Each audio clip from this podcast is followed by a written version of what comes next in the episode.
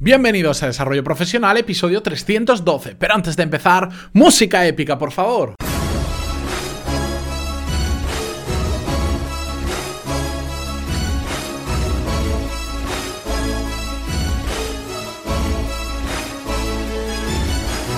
Muy buenos días a todos y bienvenidos a un nuevo episodio de Desarrollo Profesional, el podcast donde ya sabéis que hablamos sobre todas las técnicas, habilidades, estrategias y trucos necesarios para mejorar cada día en nuestro trabajo. Hoy es miércoles 28 de febrero de 2018 y como bien sabéis es el último día que tenéis para apuntaros a los cursos en pantaloni.es por 15 euros al mes de por vida porque mañana 1 de marzo sube el precio. Así que estáis más que avisados, tenéis hasta las 12 de la noche, ya sabéis que no tenéis permanencia, ni tiempos mínimos, ni nada similar. Os podéis dar de baja cuando queráis y si os apuntáis ahora, lo vais a tener de por vida bastante más barato que a partir de mañana.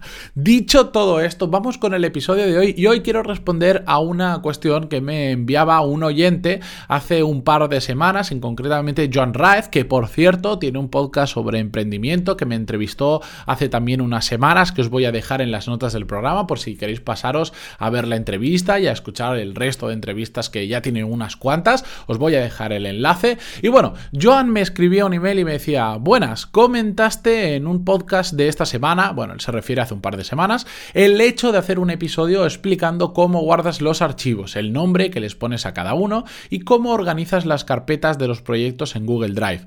La verdad es que me interesaría saber tu metodología a la hora de crear carpetas y archivos. Es que yo llevo un jaleo. No sé si usas una estructura para generar el nombre del archivo, por ejemplo, tipo de archivo, más cliente, versión, etc. Gracias, un saludo y un abrazo fuerte. Crack. Bueno, un fuerte abrazo a Joan, que lo conocí ya hace un tiempo. por el motivo de la entrevista nos conocimos más en profundidad.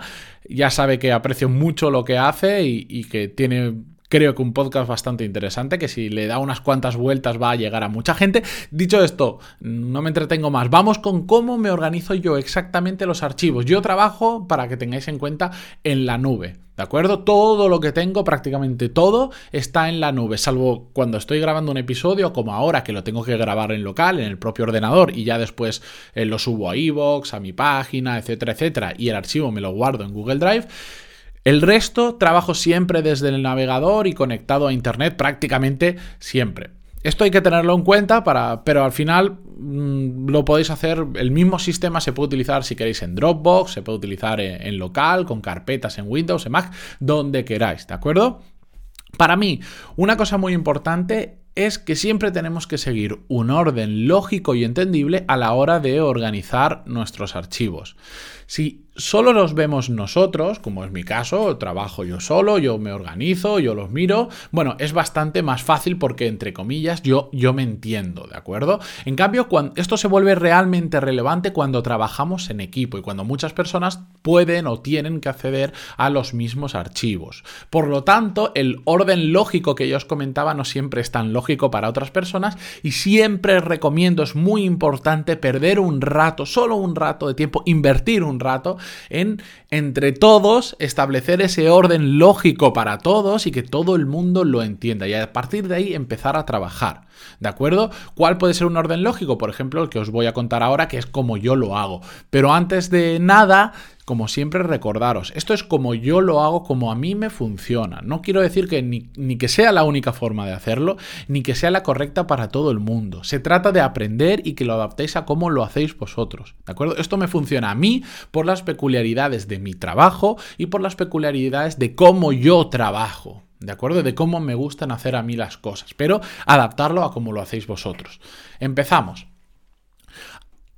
La prioridad, ante todo, para mí, y que siempre tengo en la cabeza cuando estoy guardando un archivo, cuando estoy creando una carpeta, es que todo sea muy fácilmente encontrable. ¿De acuerdo? Esa es mi máxima en cuanto a organización de archivos. Tiene que ser muy fácilmente encontrable, pero no mañana, sino si dentro de seis meses yo quiero buscar un archivo que ni me acuerdo muy bien cómo se llamaba o cuándo lo creo de tal, lo tengo que encontrar muy fácilmente. ¿De acuerdo? Porque para eso organizamos principalmente los archivos.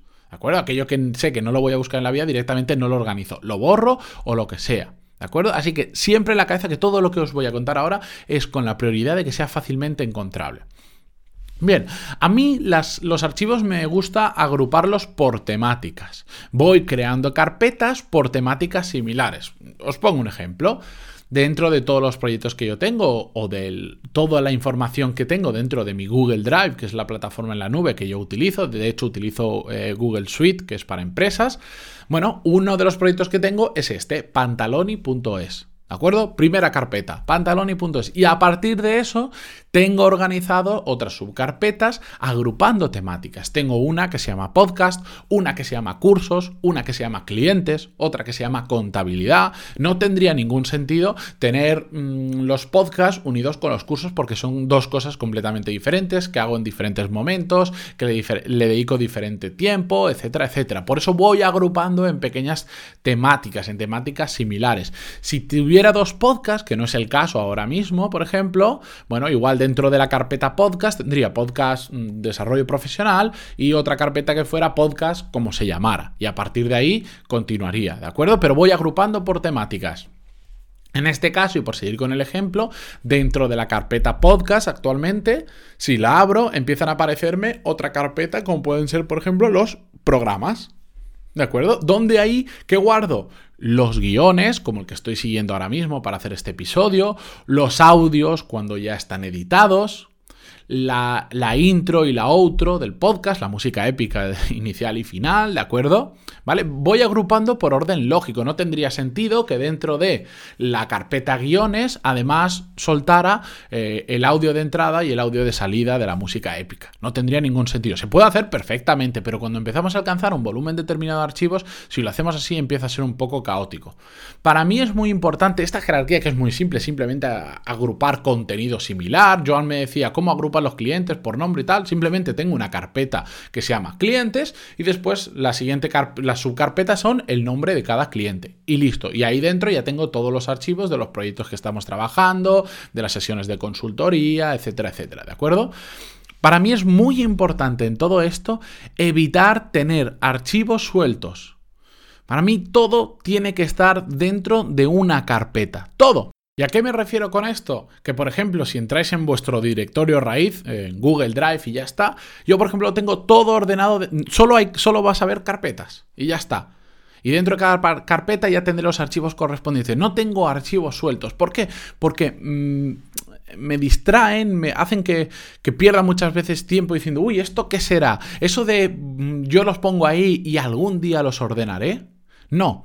En el momento en que lo pones, ordénalo, búscale el sitio concreto en el que lo tienes que hacer. Lleva segundos, no lleva minutos, lleva segundos y va a permitir que tengamos todo mucho más ordenado y todo en la premisa que decíamos al principio, va a ser mucho más fácilmente encontrable. Los únicos archivos que yo dejo sueltos, y me refiero sueltos, por ejemplo, si entráis en, en la carpeta pantaloni.es, que es el proyecto, ahí hay otras subcarpetas, como os decía, de podcast, cursos, clientes, etcétera, y hay un archivo suelto. ¿Por qué? Porque es un archivo que utilizo muchísimo y que quiero tener muy a la vista siempre, que es el archivo que yo tengo de métricas, donde tengo los suscriptores, que tengo los cursos, descargas del bueno, todas las métricas que yo utilizo habitualmente, impactos que genero en redes sociales, etcétera, etcétera. Solo dejo sueltos archivos que sean muy importantes. Dentro de Google Drive, por ejemplo, en la raíz, el único archivo que tengo suelto es uno que yo llamo plan económico, que si habéis hecho el curso de finanzas personales, ya sabéis cómo me organizo yo el tema de, los gastos y los ingresos, bueno, pues lo tengo eh, en ese archivo, ¿de acuerdo? Pero solo cuando son extremadamente importantes. No hagáis lo de ya lo ordenaré otro día. Cread simplemente una carpeta que se llame varios o para ordenar y todos esos que por lo que sea no queréis gastar unos segundos en ordenarlo, los metéis ahí y un día os liáis media hora, la vaciáis y listo, pero tenéis todo siempre ordenado y no molestando por ahí. Otro tema importante para mí es tener enlaces a archivos importantes. ¿De acuerdo? Yo lo veo un poco como, como ordenar el escritorio. ¿Qué tengo yo encima del escritorio? Todo aquello que utilizo habitualmente. El ordenador, la pantalla, los altavoces. Pues por ejemplo, tengo aquí una taza de Google que me compré en San Francisco donde tengo unos cuantos bolis para cuando tomo alguna nota en papel.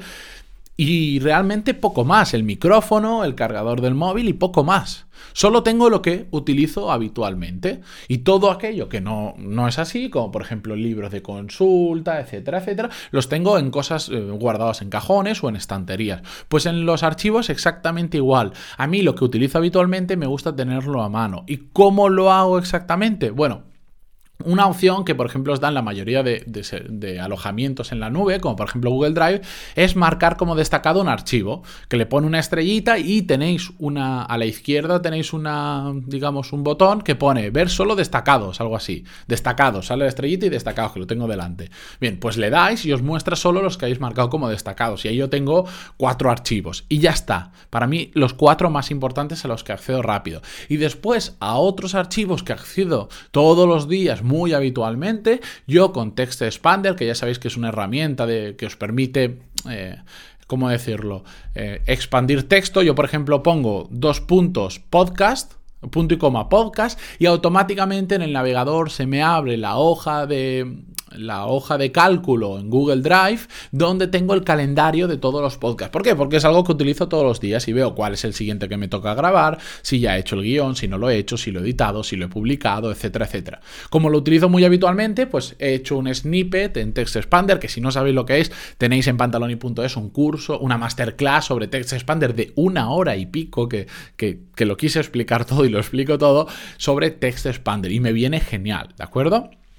Más cosas que os quería comentar. El tema de utilizar patrones para nombrar los archivos es muy personal, pero de nuevo tenéis que tener en mente que sea fácilmente encontrable en un futuro. Yo normalmente suelo ponerle un, nombre al archivo más el número de la versión si hay varias versiones, ¿de acuerdo? Si es un archivo que vais modificando con el tiempo y lo queréis guardar en diferentes archivos las versiones, pues ponéis, eh, por ejemplo, eh, guion episodio 312, eh, versión V1 de versión 1. Y si hago una modificación sustancial y lo quiero mantener en otro archivo, pues lo copio, hago la modificación y le pongo V2, ¿de acuerdo? O sea, guion episodio 312, V2 y ya está. Y poco más. Pero es muy importante utilizar palabras habituales para nosotros, para cuando lo vayamos a buscar, dentro de un año no nos acordaremos de qué palabra hemos utilizado exactamente para nombrar un archivo, pero si habitualmente, por ejemplo, las sesiones de consultoría, yo suelo poner sesión de consultoría, Pepito López y la fecha, ¿vale? Dentro de un año yo sé que digo, uy, quiero, quiero volver a escuchar el audio de la sesión de tal cliente. Yo sé, como es una palabra muy habitual que utilizo, que poniendo sesión de consultoría lo voy a encontrar. En cambio, si yo hoy lo llamo charla Pepito, mañana lo llamo Skype Pepito y tal, después no sabré cómo lo he encontrado. Se trata que utilicéis las palabras habituales vuestras, como vosotros nombréis habitualmente las cosas, ¿de acuerdo? Y después me ha apuntado algún pequeñito truco que quería compartir con vosotros. No quiero que se haga muy largo el episodio, pero eh, por ejemplo, siempre utilizad el mismo formato de la fecha. Por ejemplo, yo si voy a poner 1 de enero de 2018, pongo 01, guion medio, 01, guion medio, 2018. ¿De acuerdo? Siempre, porque podríamos hacer eso, podríamos utilizar la barra esta inclinada hacia la derecha, Intentar siempre que sea el mismo formato porque después es mucho más fácilmente entendible.